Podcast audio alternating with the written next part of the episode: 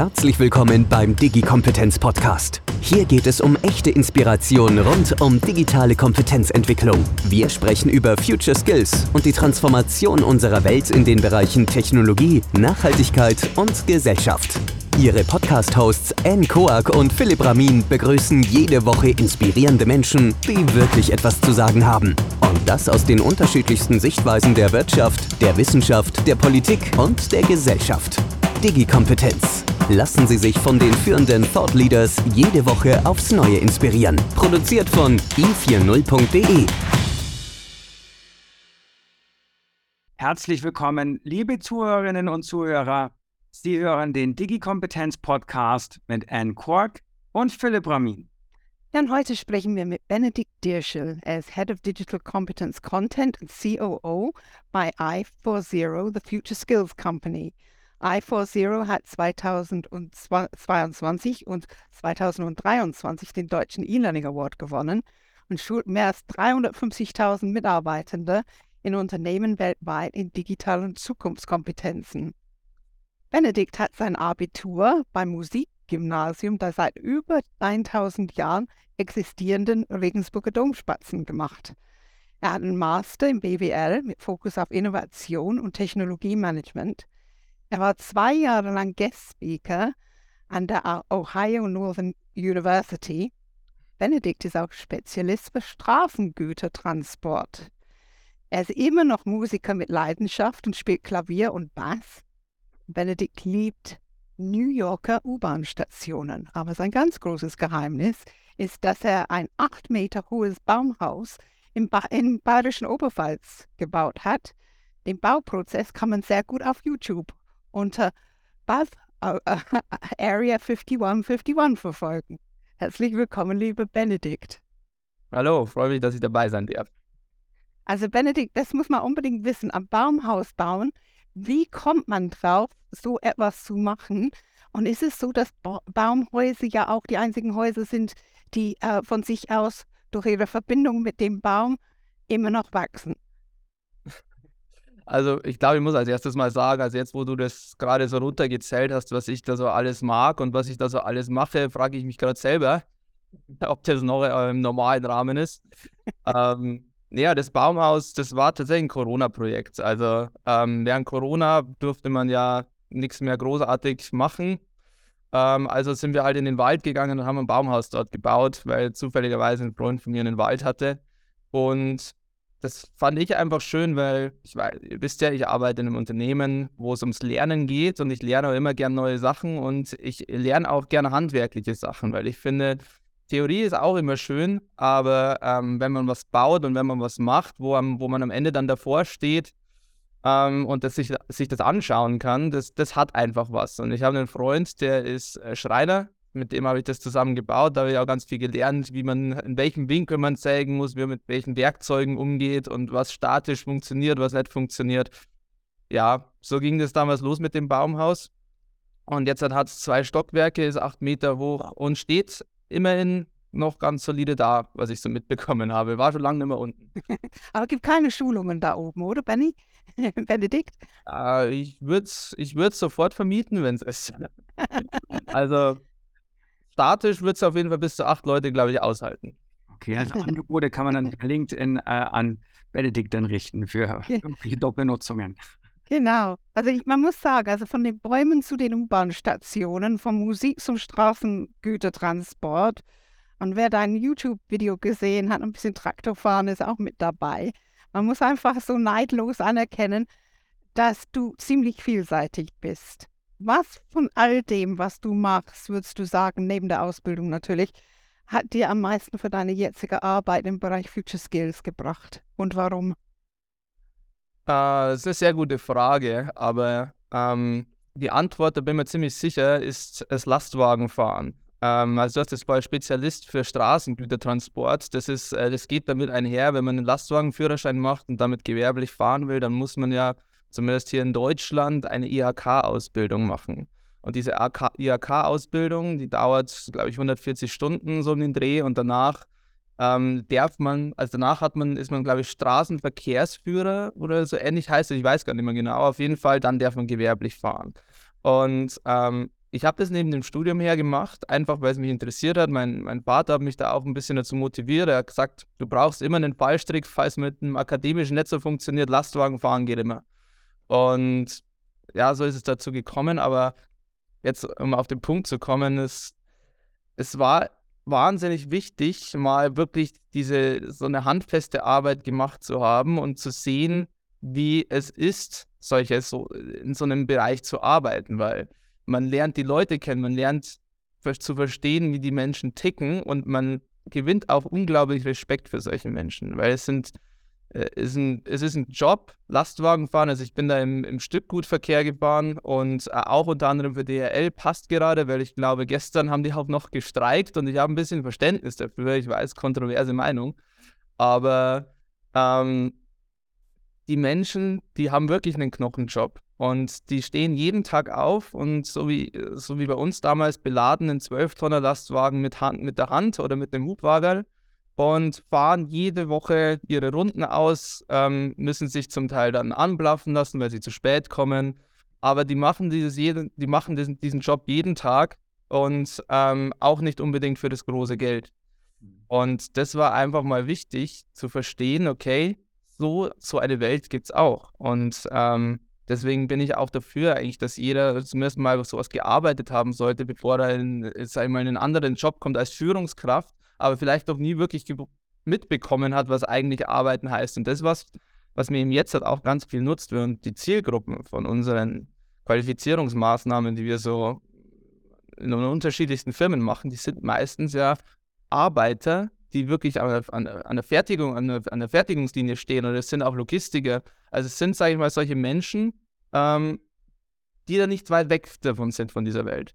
Und das zu verstehen und diese Menschen zu verstehen, was äh, wie, die denken und äh, was so auch deren Need ist, äh, war, war wahnsinnig wichtig. Mhm. Benedikt, ist das vielleicht auch ein Grund, warum sagen wir, in der Vergangenheit so Weiterbildungsmaßnahmen äh, in diesem Bereich gescheitert sind?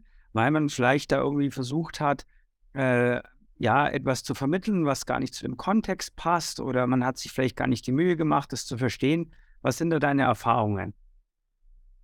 Hm, Lernen ist ein, ein People-Business und ich glaube, viele Firmen sind, gehen mit einer anderen Einstellung daran, weil viele Firmen gehen sehr konservativ an dieses Thema Lernen, Weiterbildung ran und sagen, es gibt Themen, die müssen vermittelt werden. Ich halte meine, ich halte meine Richtlinie ein und ähm, so, jetzt habt ihr teilgenommen. Mir ist letzten Endes egal, ob ihr es verstanden habt, aber Haken dran, jeder hat teilgenommen. Und das ist, glaube ich, einfach die falsche Herangehensweise, weil bei uns geht es eigentlich immer erst darum, wer sind die Menschen. Und es ist eine Frage, die oft untergeht. Wer, sind denn die, wer ist denn die Zielgruppe? Man muss mal auch die Zielgruppe kennenlernen. Und dann weiß man auch, was macht denen Spaß, was interessiert die und wie muss ich den Inhalt aufbereiten, dass äh, so jemand auch darauf anspringt. Und deswegen glaube ich schon, dass äh, ganz vielen Lernmaßnahmen, wo ich jetzt auch gesehen habe, man sich eher zu Tode langweilt, wenn man jetzt da, da drin sitzt, als dass man sagt, okay, das interessiert mich, da gehe ich mit. Äh, das, das, das, da will ich vielleicht sogar noch mehr dazu erfahren. Mhm. Was sind denn äh, noch weitere Punkte, die du siehst äh, im Bereich, nennen wir jetzt mal Blue-Collar-Lernenden, die wichtig sind, damit das überhaupt funktioniert? Weil man merkt ja irgendwie, dass in vielen Firmen da noch gar nicht die Grundvoraussetzungen, die Bedingungen geschaffen werden. Also das, das ist ein Klientel, die fahren teilweise noch komplett äh, durchs Raster, selbst bei größeren Unternehmen. Was sind da deine, deine Beobachtungen und Überlegungen dazu? Also die Frage nochmal wiederholen. Ähm, ja, welche, welche, welche Bedingungen braucht es denn, dass man eben für den Blue-Color-Bereich einfach auch äh, diese, diese Gruppe der Lernenden ähm, ja, versorgt, dass die auch zugänglich wird? Ich glaube, da eine generale oder eine, eine, so eine Generalantwort zu geben, ist schwierig, weil das ist immer die Frage, also Blue Collar, ich mag diesen Begriff erstens mal nicht. Ich finde, Blue Collar ist, ähm, das ist fast schon ein Stück weit abwertend, jetzt ohne das Böse zu meinen, sondern ich mhm. meine, das sind einfach Arbeiter, die haben einen anderen Job als, äh, als eine Führungskraft natürlich. Ähm, aber es kommt darauf an, was, äh, in was für einem Umfeld die unterwegs sind. Ähm, wenn ich jetzt sage, ich habe einen Logistiker, der die ganze Zeit Stress hat und dann gebe ich dem zum Beispiel eine Weiterbildungsmaßnahme, die mehrere Stunden dauert, das wird für den nicht das Richtige sein. Ich kann da mal aus, von einem Erlebnis erzählen, ähm, das fand ich interessant. Wir haben mal die Qualifizierungstage eben für Fertigungsmitarbeiter bei einem großen deutschen Automobilhersteller gemacht. Und ähm, da wurden wir vorgewarnt, weil es war eine, es war auf Wunsch des Kunden damals so, es ist eine reine Frontalbeschallung gewesen. Da war recht wenig Interaktion da. Und dann wurden wir vorgewarnt, ähm, Achtung, euch werden die Leute wegpennen. Und das ist ganz normal, ihr müsst die auch nicht aufwecken, aber wenn die da so lange rumsitzen und nichts zu tun haben, dann, ähm, dann pennen die weg. Und es ist dann wirklich so vor, äh, war dann wirklich so, man stand dann da vorne und teilweise haben die Leute ganz offensichtlich einfach weggepennt, in dieser, in, während man da vorne gesprochen hat. Und das sind halt so Dinge, ja, okay, wieso mache ich sowas, wenn, wenn mehr oder weniger schon klar ist, dass ähm, das vielleicht der falsche Ansatz ist. Vielleicht muss man da also interaktiver machen, vielleicht muss man die Leute irgendwie einbinden, wenn man schon so Vor-Ort-Veranstaltungen macht, dass es Sachen zum Ausprobieren gibt, dass es Sachen zum Anfassen gibt, dass man immer wieder aufstehen muss und von Station zu Station gehen. Aber wie gesagt, das, eine Generalantwort ist da, glaube ich, ganz schwierig zu geben. Hängt immer davon ab, in welchem Umfeld man unterwegs ist.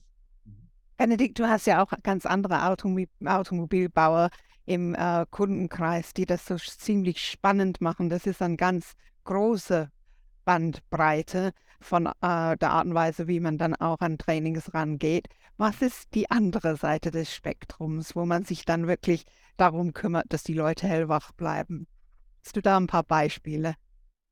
Ja, die andere Seite ist, ähm, dass man Dinge abseits einer Konvention angeht, dass man nicht sagt, eine Schulung dreht sich um ein Thema. Da sind wir wieder bei diesem Thema im Fokus, sondern ich überlege mir, ähm, wenn ich heute in einer Welt, wo doch, äh, sage ich mal, Informationen überall verfügbar ist und jeder ein Handy hat, wo er sich dann mal schnell ablenken kann, wenn es ihm langweilig wird, wenn ich da noch äh, Interesse und Motivation aufrechterhalten will, dann muss ich was machen, was unkonventionell ist. Und äh, unkonventionell sind Dinge, wenn ich sage, ich baue eine Schulung zum Beispiel wie einen Blockbuster auf oder ich baue eine, ein E-Learning wie ein Computerspiel auf. Natürlich, das ist immer, das ist immer eine, eine, ein sehr, sehr dünner Grad, auf dem man sich da bewegt, weil auf der einen Seite muss so ein, auch ein E-Learning nutzbar bleiben. Man muss schauen, dass da quasi jeder zurechtfindet, weil wenn ich jetzt zum Beispiel meinem Vater ein Computerspiel geben würde, der würde ja, also der würde, der würde gar nicht wahrscheinlich über das Startmenü rauskommen, ohne das Böse zu meinen. Ähm, aber sage ich mal, Dinge anders zu denken, anders aufzubereiten. Wie gesagt, wir haben jetzt zum Beispiel auch mal ein Spiel gemacht, wo man ein Auto kennenlernt, ein Auto erfährt. Die Idee kam tatsächlich aus diesem Wort erfahren raus, weil Kunde meinte damals so, die, eure Aufgabe ist es, ähm, lasst mal die Leute erfahren, was unsere Autos so alles können, was die für Features haben. Und dann haben wir gesagt, okay, erfahren. Warum lassen wir die Leute nicht einfach am Computer mal mit so einem Auto rumfahren? Das ist natürlich wahnsinnig gut angekommen. Oder auch, dass ich mal sage, ich kann im Auto unter die Hüllen blicken. Ich mache wirklich, äh, sage ich mal, eine Laserprojektion auf ein 3D-Modell drauf, wo ich dann mit dieser, mit dieser Interaktion äh, oder mit dieser, mit dieser Projektion interagieren kann. Das sind alles Sachen, das sind natürlich sind es Eye-Catcher oder Eye-Candy, wie man heute auch so, so schön sagt, aber das sind Sachen, da freuen sich die Leute drüber, weil sie denken, hey, cool, das ist mal was anderes, hey, cool, da kann ich mitmachen, da kann ich, äh, da kann ich mal anders interagieren damit und das ist nicht so mein Standard, Standard-Schulungskonto, wo ich froh bin, wenn er vorbei ist. Mhm. Digitales Lernen oder Präsenz? Was ist da so deine, ich meine, ich weiß, dass die Frage an sich schon mal so ein bisschen verkehrt ist, weil es keine Oder-Entscheidung ist, aber was sind deine Erfahrungen? Wohin geht aus deiner Sicht auch so ein bisschen der Trend? Ähm, digitales Lernen und Präsenz? Also wenn du mich vor zwei Jahren gefragt hättest, da ging es mhm. ja gerade los mit der Pandemie, da war der Trend natürlich ganz klar zu digital, weil es gab keine Präsenz mehr effektiv. Und da hat sich auch wahnsinnig viel getan und da hat man auch dann bei den Firmen wahnsinnig gemerkt, okay, es gibt keine Präsenz mehr, jetzt muss eine Innovation her, wie wir das digitale Lernen ja, fast äh, revolutionieren können. Mhm. Und ähm, Jetzt, äh, wo es wieder Präsenz gibt, merkt man auch ganz klar wieder den Druck, dass es immer mehr Präsenz gibt, dass es immer wieder darauf ankommt, Menschen zu sehen, Menschen auch, also diese Anwesenheit zu spüren, das macht ja doch immer viel aus, dieser Flair. Man kann, glaube ich, schon viel digital transportieren. Also man kann eigentlich jedes Thema irgendwo ein Stück weit digital transportieren, aber manchmal macht es eben mehr Sinn, eine Präsenzveranstaltung zu machen, wenn ich Leute mitreißen will. Wenn ich sage, okay, es ist jetzt ein Thema, das ist vielleicht die Zukunft für eine Firma oder das ist extrem wichtig, dann stelle ich jemanden hin, der Charisma hat, der Ausstrahlung hat, der die Leute mitreißt. Da ist ein Präsenztermin natürlich besser. Wenn ich jemanden jetzt ähm, ein Steuergerät in einem Auto erkläre, dann brauche ich vielleicht kein Präsenz, dann, dann mache ich das lieber cool, interaktiv und auf der digitale Art und Weise. Aber der Trend aktuell geht schon wieder sehr, sehr stark Richtung Präsenz, aber auch ähm, dem Twitter aus beiden, das ist ja das sogenannte Blended Learning, ähm, dass ich sage, okay, es gibt eine Präsenzkomponente, aber es gibt auch eine Digitalisierung, E-Learning oder irgendeine Digitalkomponente und die beiden, die gehen Hand in Hand. Es ist also genau nicht diese Entweder-Oder-Entscheidung. Das ist, glaube ich, auch was, was jetzt halt immer mehr auf dem Vormarsch ist. Benedikt, wir haben ja darüber gesprochen, über die verschiedenen Mitarbeiter äh, und Mitarbeiterinnen, die dann auch in verschiedenen Trainings sind. Wie ist es eigentlich mit den nicht technischen Mitarbeitenden? Wie viel Digi-Kram darf man denen auftischen, äh, dass es noch Spaß macht? Du sprichst jetzt von Führungskräften zum Beispiel. Genau. Naja, ich glaube, ähm, auch da ist jetzt die generale, die, die Generalantwort immer schwierig. Ähm, so, so unser Motto ist es ja, Menschen kennenzulernen, um zu wissen, was man denen auftischen kann. Ähm, wir sind ja so nicht so eben wie ein Restaurant, wo man à la carte isst, sondern wir sind eher so das Buffet, wo man hingeht und sich dann zusammenstellt, was einen interessiert. Aber was man schon merkt, ist, glaube ich, dass gerade die Führungskräfte oftmals äh, deutlich tech-begeisterter sind als, ähm, sag ich mal, wirklich die Ingenieur, äh, sei mal jetzt halt jemand, der in einer, Fertigungslinie steht. Ich meine auch, eine Führungskraft sind ja oftmals auch Ingenieure, also die sind natürlich extremst tech-begeistert. Also bei denen ist es fast schon oftmals ein Ticken zu viel, glaube ich. Mhm. Aber da kann man, kann man, glaube ich, schon sagen, dass äh, ja, Grenzen sind fließend. Und letzten Endes, es geht wieder darum, Menschen kennenzulernen, um zu verstehen, was, was die wollen und was man denen auftischen kann. Wenn wir mal an so Lernarchitekturen denken, äh, die du ja auch äh, gestaltest, mit implementierst, gemeinsam mit den Kunden. Was sind denn so aus den Erfahrungen der, der, der letzten Jahre bei dir so die typischen Fehler, die auch bei solchen ja, Projekten passieren können, wo man auch sagt, hey, da muss man eigentlich darauf achten, dass man das vermeidet, wenn man solche Lernkompetenzarchitekturen dann zum Fliegen bringen möchte, beispielsweise bei großen Konzernen? Also Punkt 1, den ich, ich wieder, äh, sorry, wenn ich mich wiederhole, aber Punkt 1 ist tatsächlich immer vom Thema ausgehen und nicht von den Menschen ausgehen. Für wen baue ich eine Lernarchitektur auf? Baue ich sie für Themen auf oder baue ich sie für meine Mitarbeiter auf? Hm. Ähm, der andere Fehler, der gemacht wird, und das ist vor allem gerade in großen Konzernen so, ähm, wenn man in einem großen Konzern arbeitet, ist es sehr, sehr schwierig, unkonventionell zu sein. Weil ähm, wenn man unkonventionell ist, dann fällt man auf. Und ähm, auffallen kann gut sein, Sichtbarkeit erzeugen, aber auffallen kann auch schlecht sein. Weil dann gibt es immer Menschen, denen das nicht passt. Dann gibt es immer die Menschen, die sagen, wir haben es ja schon immer so gemacht. Und ganz ehrlich, jetzt kommt da einer und der will es anders machen. Das heißt, oftmals scheitert es dann auch an internen Widerständen, wenn man sagt, okay, man ist vielleicht zu unkonventionell. Und dann kommen häufig Firmen, wie zum Beispiel wir, die IFE0, von außen hinzu, die dann das Unkonventionelle übernehmen. Und das, glaube ich, ist auch was eben, was häufig, ja, sage ich mal, zu kurz kommt, dass man sagt, okay, man, es ist erlaubt, auch beim Lernen anders zu denken. Es ist erlaubt, auch wenn ich eine Lernarchitektur mache, anders an dieses Thema heranzugehen. Weil gerade manchmal ist es auch so, ich sage dann, sollen meine Leute selber machen in der großen Firma. Die haben ja, die haben ja Zeit, die haben ja Kapazitäten. Und meistens haben die eben keine Kapazitäten. Und dann kommt auch am Ende nichts raus. Das sind auch Dinge, die häufig, wo man häufig ja, vergisst, dass einfach auch Lernen oder eine gute ein richtig gutes E-Learning, eine richtig gute Qualifizierungsmaßnahme zu machen, ist wahnsinnig zeitintensiv, ist wahnsinnig aufwendig und du brauchst wirklich ein, ein Team, das eigentlich mehrere Wochen, je nach dem Umfang oder Monate nichts anderes macht. Das merken wir auch.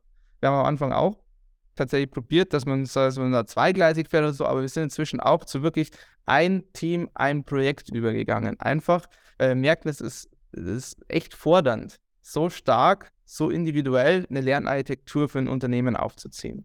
Mhm. Du hast gerade die Rahmenbedingungen angesprochen, äh, mhm. in, in den Unternehmen. Ähm, die Leute brauchen Zeit zu lernen. Äh, war das das allererste. Äh, es braucht eine Infrastruktur, äh, überhaupt lernen kann. Also gerade bei direkten Mitarbeitenden hat man ja teilweise gar keine E-Mail-Adresse und solche Geschichten. Dann haben wir auch das Thema, dass Lernen bisher noch gar nicht so richtig auch gemessen bewertet wird, in die Erfolgsbewertung mit einfließt. Ja. Ich komme so langsam zu meiner Frage. Müssen Unternehmen erstmal wieder so richtig lernen, wie man lernt und, und wie man eine lernende Organisation aufbaut? Also ist das vielleicht die größere Herausforderung als jetzt die Gestaltung der eigentlichen Inhalte? Es ist auf jeden Fall ein großer Teil der Frage. Ähm, ich, und ich bin der Meinung, dass das eine zum anderen führt. Mhm. Weil ähm, Lernen zu lernen heißt, oder Lernen, ich nenne es jetzt mal anders, Lernen wieder cool, cool machen, Lernen wieder interessant machen. Ähm, sagen wir so, Weiterbildung hat ja so dieses Wort alleine schon, hat ja so einen ziemlich angestaubten Charakter. Und wie bekomme ich es hin, diesen Staub von diesem Wort wegzuwischen und zu sagen, hey, dass, dass die Leute sich auf diese, auf diese Möglichkeit stürzen, sich weiterzubilden. Und das geht schon natürlich auch da, äh, ja, auch, auch in diese Richtung, dass ich sage, ich nehme Inhalte, die, die ich toll aufbereite, die ich interessant mache, die ich fancy mache. Aber es geht auch darum, dass ähm, sowas von dem Unternehmen gestützt ist und auch gefordert, äh, äh gefördert wird. Weil man hört ganz oft, dass die, dass die Leute oder die, die Menschen, die für E-Learnings verantwortlich sind, dann oft immer ausgebremst werden. Mhm. Dass es dann heißt, ja, ja, wir wollen, wir haben Ideen. Ich meine, die Menschen, da setzen wir Menschen hin, die, die sagen dann, ja, wir wollen das machen und wir finden es wirklich cool, aber mein Chef-Chef sieht das ein bisschen anders. Und das ist ja wiederum dann genau das, was man eigentlich nicht erreichen will.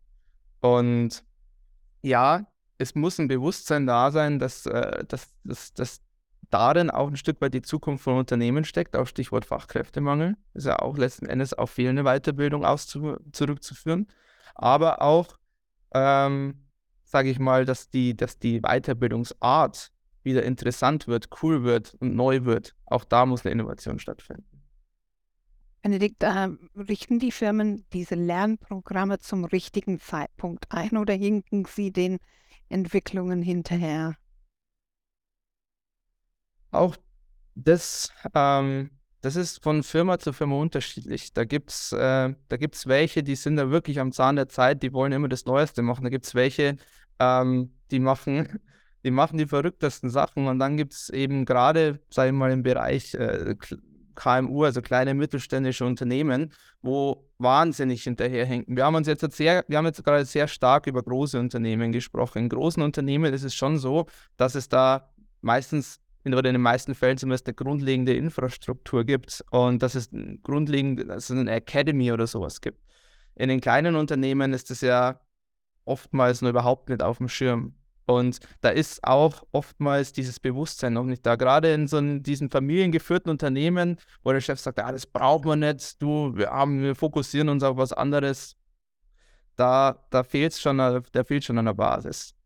Ja, und da muss man schon sagen, da hinken, da hinken ganz, ganz viele stark hinterher, weil Deutschland ist ja dieses, ist ja das Land, wo diesen Begriff Mittelstand überhaupt geprägt hat. Dieses Begriff mittelständisches Unternehmen, das ist ja was Deutsches eigentlich. Und gerade dieser Mittelstand, äh, auf, auf den ja Deutschland auch baut, der hinkt sehr, sehr stark hinterher heißt es so schön, der Mittelstand muss stehen, nicht sitzen. Ne? genau. Er muss eigentlich nicht bloß stehen, er muss vorangehen. Aber äh, nochmal, um, um auch ein bisschen in die Fehleranalyse zu gehen, weil äh, da ist ja immer auch immer leicht zu sagen, irgendwie, die machen das nicht gut und müssen es besser machen.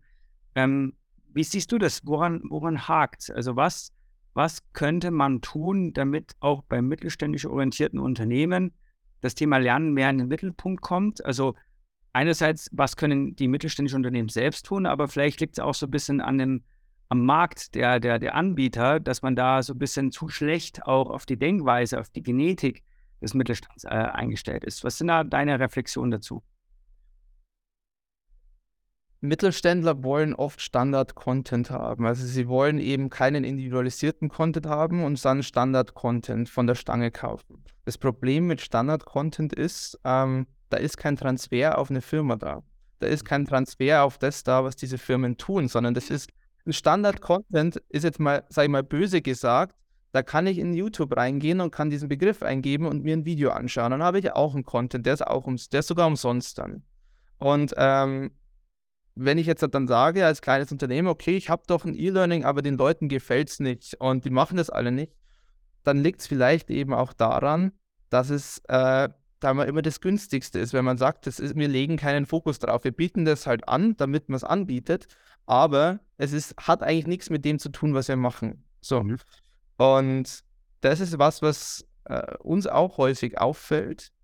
Es geht darum, maximalen Transfer auf das zu in den oder in den Inhalten maximalen Transfer zu generieren auf das, was diese Firma macht und das, das was die Leute machen. Weil wenn die merken, ah, okay, das betrifft mich. Und so wird es zum Beispiel schon eingesetzt oder so setzt das andere ein und so kann ich das für mich nutzen, dann funktioniert das auf einmal. Dann wird sowas auch sich Beliebtheit erfreuen und dann gibt, führt es auch zu Diskussionen, dann wird so ein E-Learning auf einmal oder eine Qualifizierungsmaßnahme ein Gesprächsthema. Aber, das ist wiederum das andere, ähm, wenn man sagt, man macht es individuell, dann kostet es Geld. Und da muss ein Commitment da sein. Und dieses Commitment, das gibt es eben häufig noch nicht, wenn man sagt, ich sehe den Nutzen nicht. Was mhm. ist der Nutzen, wenn meine Menschen da jetzt Bescheid drüber wissen? Ich will, dass die was können, was die was anders lernen. Und dieses Commitment, das muss sich, glaube ich, erst einfach noch in der Breite durchsetzen. Und ich glaube, das sind halt, ist es halt einfach so, ähm, wie bei den Autokonzernen auch, die, die, teuer, die neuen, tollen Funktionen gibt es immer erst in den teuren Autos und dann tröpfeln die so nach und nach auf die kleineren, günstigeren Autos über. Und wahrscheinlich wird es ja auch so sein, wenn man sieht, bei den Großen funktioniert es, bei denen, die erzielen wahnsinnig gute Erfolge damit, ähm, wird sich das nach und nach ausbreiten. Aber wie lange das dauert, das ist eine, das steht in den Sternen noch. Benedikt, was sind die Themen, die die, die Rennen sind im Moment, wo, wo du dann sagst, dass äh, jede Firma will es haben? Also natürlich sind es die, die, die Megatrends, die jetzt halt gerade auch äh, die, die, Schlagzeilen beherrschen, sowas wie KI, Stichwort JetGPT, ähm, wird, gewinnt ja immer mehr an Fahrt und wird auch, glaube ich, wahnsinnig viel verändern. Und das ist auch was, wie setze ich künstliche Intelligenz in, in zum Beispiel in einem produzierenden Unternehmen ein? Kann ich da eine vorausschauende Wartung von der Maschine machen, indem ich deren Daten nehme und dann versuche, Muster drin zu erkennen? Ähm, das andere, was man merkt, also gerade Digitalisierung ist ja ein anderes Wort für Vernetzung. Und ähm, je mehr ich vernetze, desto angreifbarer werde ich gerade für Hacker. Auch da ist dieses Thema Cybersecurity jetzt halt auch ähm, sehr, sehr stark auf dem Vormarsch, weil Cybersecurity war früher immer was für die Nerds. Das war was, was äh, niemanden interessiert hat, wahnsinnig trocken. Und jetzt geht es auf einmal darum, wir merken, Cybersecurity funktioniert nur, wenn es die Menschen auch leben, wenn die Menschen sich an gewisse Sachen halten. Und auch wenn diese Sachen wahnsinnig nervig sein können, auch wenn diese Sachen, ähm, sage ich mal, aufwendig sind und Zeit kosten, geht es darum, den Menschen klarzumachen, wie wichtig das ist und was die Folgen sind. Also Cybersecurity, sehr, sehr, sehr, sehr starkes Thema. Dann dieses ganze Thema Umgang mit Daten fällt immer mehr, äh, fällt, fällt immer mehr in den Fokus auf. Aber was ich interessant finde, das sind auch das softere Themen, sowas wie zum Beispiel Achtsamkeit in der Digitalisierung oder ähm, solche Themen wie, trotz, äh, Gesundheit ähm, auch immer wichtiger werden. Weil man merkt auch, ähm, zum Beispiel äh, beim Homeoffice, dass vieles verloren geht und ähm, dass auch gerade, sage ich mal, ein gewisser Spirit oftmals verloren geht, der zum Beispiel bei, bei, wenn man ins Büro geht und sich mit Leuten trifft oder wenn man quasi in Präsenz miteinander zu tun hat, da da ist. Und dass solche Themen tatsächlich auch ähm, immer mehr in den Fokus rücken, finde ich richtig gut. Mhm. Wie stehst du denn dazu oder was sind deine Beobachtungen? Wie gut kann man denn auch solche, ja, solche Haltungsthemen, Mindset-Themen, äh, du hast Achtsamkeit genannt, man könnte da vielleicht auch irgendwie noch digitale Leadership-Prinzipien hinzufügen. Man könnte generell so digitales Mindset hinzufügen. Wie gut eignen sich denn solche Themen, um sie digital zu vermitteln? Ähm, oder braucht man da immer einen Blended-Ansatz? Was sind denn da deine Überlegungen? Hm, solche Themen, glaube ich, brauchen einen kleinen Klaps, um ins Rollen zu kommen. Und das kann, das, das muss, das, das muss nicht im Präsenz sein, das muss im Blended sein. Da reicht einfach ein E-Learning ähm, wo man eine gewisse Awareness aufbaut, weil solche Themen ähm, lernt man, indem man sie lebt und indem sie vorgelebt werden. Und das Vorleben, das kann ich nicht in, einem, in einer Qualifikationsmaßnahme beibringen, sondern dieses Vorleben, das muss dadurch entstehen, wenn ich überzeugt bin, dass es richtig ist. Und dieses Überzeugtsein, dass das wichtig ist und dass es richtig ist, das kann in der Schulung stattfinden, das kann in einem Impulsworkshop stattfinden, das kann aber in einem E-Learning stattfinden. Aber dann sind diese softeren Themen halt wirklich Dinge, die müssen eine Eigendynamik entwickeln, die müssen gelebt werden und sei mal ein E-Learning kann ein Startpunkt dafür sein. Mhm. Wie lernst du am liebsten? Aber allerliebsten lerne ich, indem ich einfach neugierig durch die Welt gehe und mir Sachen anschaue und dann einfach für mich selber raus, rausfinden will, wie, wie diese Dinge funktionieren. Also meistens natürlich fängt man an mit Google, schaut sich dann Videos an ähm, oder wie beim, wie beim Baumhaus. Also dieses Baumhaus war ja auch was. Ich habe mir einfach ein, ich habe hab einen Freund, der, der ein Schreiner ist und ich, ich schaue mir halt von dem Dinge ab, einfach weil sie mich interessieren. Aber ähm, kommt immer ganz drauf an. Aber ganz einfach, ich sag mal, wenn einem Dinge Spaß machen, dann ist der Weg egal, wie man es lernt, sondern Hauptsache, man kommt zum Ziel. Benedikt, mich interessiert sehr stark. Du hast ja ähm, öfters jetzt auch im, im, Gespräch erwähnt, dein Team oder deine Teams. Wie muss man sich so ein Team vorstellen? Hat man lauter Didaktiker oder ähm, was für Menschen sind in den Teams bei dir? Ja, ähm, das ist eine gute Frage, weil äh, E-Learning oder generell Weiterbildung, das verbindet man so wirklich so, so mit so einem Pädagogik-Team eigentlich. Und ähm, ja, ich glaube, wir sind näher an einer Filmcrew oder an einem, an einer, sage ich mal, an einem Filmteam von Hollywood dran, als dass wir an einem Pädagogik-Team dran sind. Weil ähm, klar, wir haben Didaktiker bei uns, klar, wir haben auch, wir haben sogar Psychologen bei uns, ähm, aber letzten Endes in so einem Team, das wirklich ein E-Learning dann umsetzt. Das sind Grafikdesigner mit drin, das sind Motion Designer mit drin, wir haben ein komplettes Kamerateam, wir haben äh, Regisseure, die dann auch eben Leute aus den Firmen zu Wort kommen lassen in Filmen, die in Szene setzen, sodass dann auch wirklich eine Botschaft transportiert wird. Weil heutzutage kann jeder mit dem Handy auch was filmen. Aber dass ich sage, okay, versuche ein komplexes Thema wahnsinnig auf, auf eine Art und Weise runterzubrechen, da braucht es ein Drehbuch, da braucht es äh, die richtige Person, die das transportiert. Und das sind alles Dinge, ähm, da braucht man Leute im Team, die das können. Und ähm, wir haben auch, sagen wir, Drehbuchautoren, wir haben aber auch dann Leute, so Sozialpsychologen, die dann auch sich überlegen, okay, wie tickt meine Zielgruppe? Also wahnsinnig divers, viel diverser, als man sich das eigentlich vorstellt. Mhm. Du hast jetzt gerade schon Filmcrew angesprochen. Äh, wie wichtig sind denn heute also Bewegbilder im Lernen aus deiner Sicht, äh, Videos? Ja, ähm, in Zeiten von Instagram, YouTube Shorts, TikTok, alles bewegt sich und ähm, alles bewegt sich in der Form, dass man sich berieseln lässt. Das ist ein bisschen fast schon, sagen wir, ein kleines Problem, weil ähm, Inhalte oder der An die Anforderung heute ist, dass äh, man sich beriesen lassen kann. Bloß nichts bloß nix selber machen, aber man fühlt sich besser, wenn ich ein Video über irgendwas nebenher mal laufen lasse und dann sage, ja, ich habe mir da ein Video drüber angeschaut, so jetzt hat, haben wir wieder ein bisschen Weiterbildung gemacht.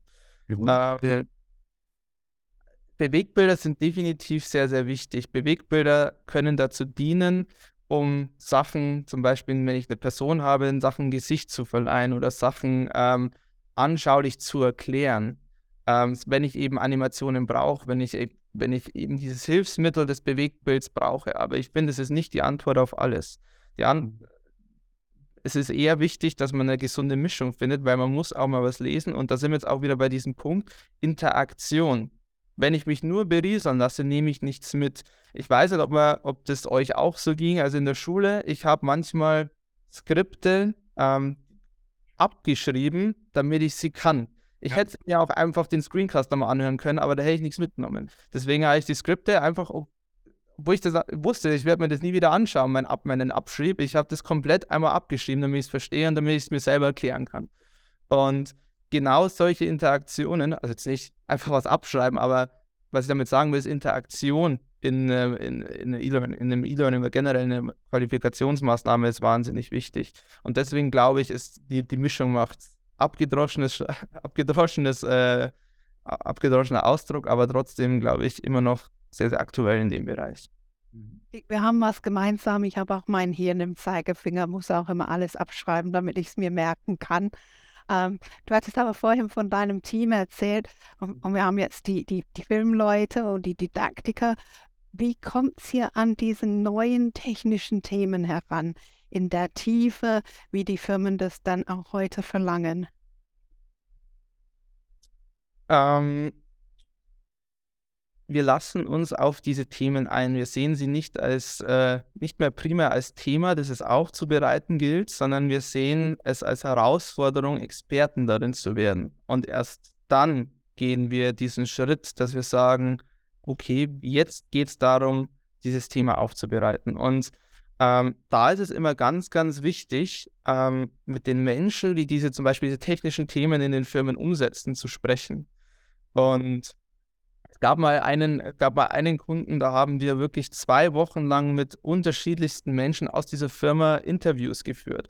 Und am Schluss kam dann eine recht hohe Person von dieser Firma zu uns und hat gemeint, ich glaube, ihr kennt den Laden inzwischen besser als wir selber.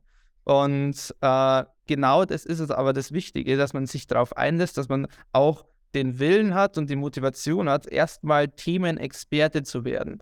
Und das heißt jetzt nicht, dass wir zum Beispiel, wenn es um Cybersecurity geht, dass wir, dass dann unsere Drehbuchautoren lernen, wie ich eine, wie ich eine Firewall programmiere oder wie ich oder wie ich eine Phishing-Mail genau schreibe oder sowas. Sondern es geht darum, dass die die Grundmechaniken verstehen und dann auch verstehen, was das ganz konkret für diese Firma oder für diesen Kunden bedeutet. Und da geht sehr, sehr viel Zeit drauf, aber da merken wir auch, ähm, man kriegt sehr viel Unterstützung meistens von den Firmen. Und das ist sehr, sehr wichtig. Und so kommt man dann auf, äh, auf einen gemeinsamen Nenner. Aber ja, es steckt sehr, sehr viel Arbeit drin. Und es ist immer auch der Stallgeruch, der dann letztlich auch entscheidend ist, ne? dass dann die Themen wirklich gut funktionieren. Absolut. Absolut. Benedikt, wir kommen so langsam zum Ende unseres Podcasts und natürlich gebühren auch dir unsere zwei legendären Abschlussfragen. Äh, einmal von Anne, einmal von mir. Ich fange mal mit der ersten Frage an, würde gerne von dir wissen, welche Themen, Themenbereiche für dich in nächster Zeit die höchste Priorität haben werden und du kannst dir aussuchen, auf welcher Flughöhe du das äh, beantwortest, persönlich, gesellschaftlich, wirtschaftlich, aus Sicht der IF0, wie auch immer ich denke mal, also ich würde jetzt mal diese die Megatrends, so also Globalisierung, Klimawandel ausklammern, weil das sind Dinge, die sind gesetzt. Mhm. Ähm, Themen, die jetzt mich persönlich interessieren, einfach auch aus dem Beruf raus, das sind Sachen wie, wie wir in Zukunft lernen. Ähm, ich habe da immer noch ein Bild im Kopf, das war mal in unserem Geschichtsbuch in der Schule und das war, wie sich die Menschen so um 1900 rum das Lernen im Jahr 2000 vorstellen. Und das war ein Bild, das war so eine, so eine Zeichnung, ähm, wo die Schulkinder an ihren, Bank, an ihren Bänken sitzen, jeder hat so einen Helm auf und da geht ein Schlauch rein. Und dieser Schlauch, der führt dann zu so einer großen Maschine, wo der Lehrer die Bücher reinkippt und dann einer kurbelt. Und so lernt man im Jahr 2000. Und ich denke mal so, okay, ich meine, heute haben wir manchmal zumindest VR-Brillen auf und können uns da, da Videos anschauen in VR, wenn wir daheim auf, der Couch sitzen. Also irgendwie so weit weg ist das fast gar nicht mehr. Und letztendlich ist es auch so, dass wir vieles für bare Münze nehmen. Also genauso diese Bücher, die dann da jemand reinschmeißt, die dann äh, quasi durch diesen Schlauch den, äh, zu uns kommen. Das ist ja heute auch so. Es, es, gibt Leute, die schreiben im Internet diesen Content und wir glauben ihnen manchmal. Also auch das ist, glaube ich, ein Thema, ähm, dass dieses Filtern können, das in Zukunft immer wichtiger wird. Wie filtere ich Informationen? Wie lerne ich ähm, zum Beispiel Fake News zu erkennen oder wie lerne ich auch zu sehen, was ist ein Hype, was ist was, etwas, was mir nützt, was, was ist etwas, ähm, das äh, vielleicht, äh, sage ich mal salopp gesagt, ein Schmarrn ist. Und ähm, ein anderes Thema, glaube ich, das immer wichtiger wird, vor allem jetzt aus Firmensicht, ist ähm, mit dem Fortschritt Schritt halten. Weil ähm, jetzt, glaube ich, mehr, deutlich mehr wie früher ist eine Zeit, wo sich wahnsinnig viel verändert und sich wahnsinnig schnell verändert. Und ähm, etwas Neues hat eigentlich heute kaum Zeit, sich zu etablieren, sich auszubreiten, weil es dann schon wieder was Neues kommt. Dann kommt der Fortschritt vom Fortschritt. Und wie halte ich da oder wie halte ich als, als Unternehmen da Schritt damit? Wie schaffe ich es zum Beispiel, dass Prozesse, die in großen Unternehmen gerade meistens sehr, sehr langfristig angelegt sind, so flexibel werden, dass ich mit dieser Geschwindigkeit noch mitkomme. Das finde ich auch ein interessantes Thema. Und ich glaube, du hattest nach drei gefragt, oder? Weiß den darfst du, Benedikt. Das reicht, reicht Genau, noch ein drittes, also kein Was? Problem. Hau raus. Das das habe ich vorher schon angesprochen. Das ist auch so ein bisschen mein persönliches Anliegen. Ähm, das ist, ist der Fachkräftemangel. Weil ich finde, dass dieser Fachkräftemangel durchaus selbst herbeigeführt ist. Man hat nämlich immer den Menschen gesagt, äh, eine Zeit, aber es gab eine Zeit, wo man den Menschen sagt, ihr müsst studiert haben, ihr müsst studieren, ihr müsst studieren. Und ähm, ich habe viele Freunde, die haben nicht studiert. Und ähm, ich meine, ich habe mein, habe das Baumhaus mit dem Schreiner gebaut. Ich habe äh, den, den, den Lastwagenführerschein gemacht. Man kann wahnsinnig viel Spaß an den Berufen haben. Man kann sich, man kann so viel aus sich selber machen. Und ich finde, diese Ausbildungsberufe, Fachkraft zu sein, hat so schle hat, hat, hat einen viel, viel schlechter ist das falsche Wort, aber ist deutlich unterbewertet. Und das finde ich ist was, was äh, sich auch, glaube ich, in Zukunft deutlich ändern muss, weil letzten Endes, das sind die Menschen, die das Geld verdienen, das sind die Menschen, die, ähm, sag ich mal, auch mit an diesen ganzen Dingen, an diesem Wandel beteiligt sind. Und die muss man mitnehmen und das muss man ausbauen. Super, super, Benedikt. Jetzt so auf zur letzten Frage.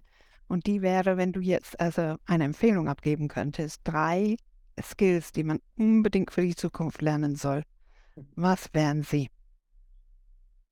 Bauen? Nein. Sch schadet nicht, auf jeden Fall. ähm, auf jeden Fall, diese, ich glaube, wurde auch wahrscheinlich von, von diversen anderen Gästen hier schon genannt, aber diese Offenheit und diese Neugier ist definitiv wichtig. Ist auch, ist auch ein bisschen, bisschen abgedroschen, aber trotzdem, das ist nach wie vor wichtig. Ähm, trotzdem, glaube ich, schadet es nicht, äh, eine gesunde Skeptik auch zu entwickeln, weil ähm, heute, gerade in dieser Zeit, wo, wo Information überall ist, wo es Menschen gibt, die, äh, die Geld verdienen wollen, die was verkaufen wollen und die dann natürlich dementsprechend auch Meinung machen, ist es, glaube ich, schon wichtig, nicht alles für bare Münze zu nehmen, sondern auch Dinge zu lernen, Dinge ähm, kritisch zu hinterfragen. Und das Letzte, das habe ich vorher schon, schon ein Stück weit gesagt, aber es knüpft daran an, das ist dieses Filtern lernen. Dass es äh, wichtig wird zu lernen, zwischen wahr und falsch, sage ich mal ganz, ganz, ganz grob zu unterscheiden, aber auch zwischen nützlich, nicht nützlich oder zwischen das hat Potenzial, das hat nicht Potenzial. Also dieses Filtern, glaube ich, das wird jetzt wichtiger und in Zukunft wichtiger denn je. Drei sehr starke Aussagen, die ich natürlich eins zu eins unterschreibe und mich an dieser Stelle für ein sehr spannendes Gespräch bedanken darf. Man merkt, du beschäftigst dich ein bisschen intensiver mit diesen ganzen Sachen. Okay.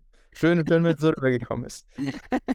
Und ich sage auch mal Danke, das war heute das Gespräch mit dem Mann mit dem bayerischen Baumhaus, der sehr gern Laster fährt, die Menschen verstehen möchte und uns alle ans Buffet des Lernens führen möchte.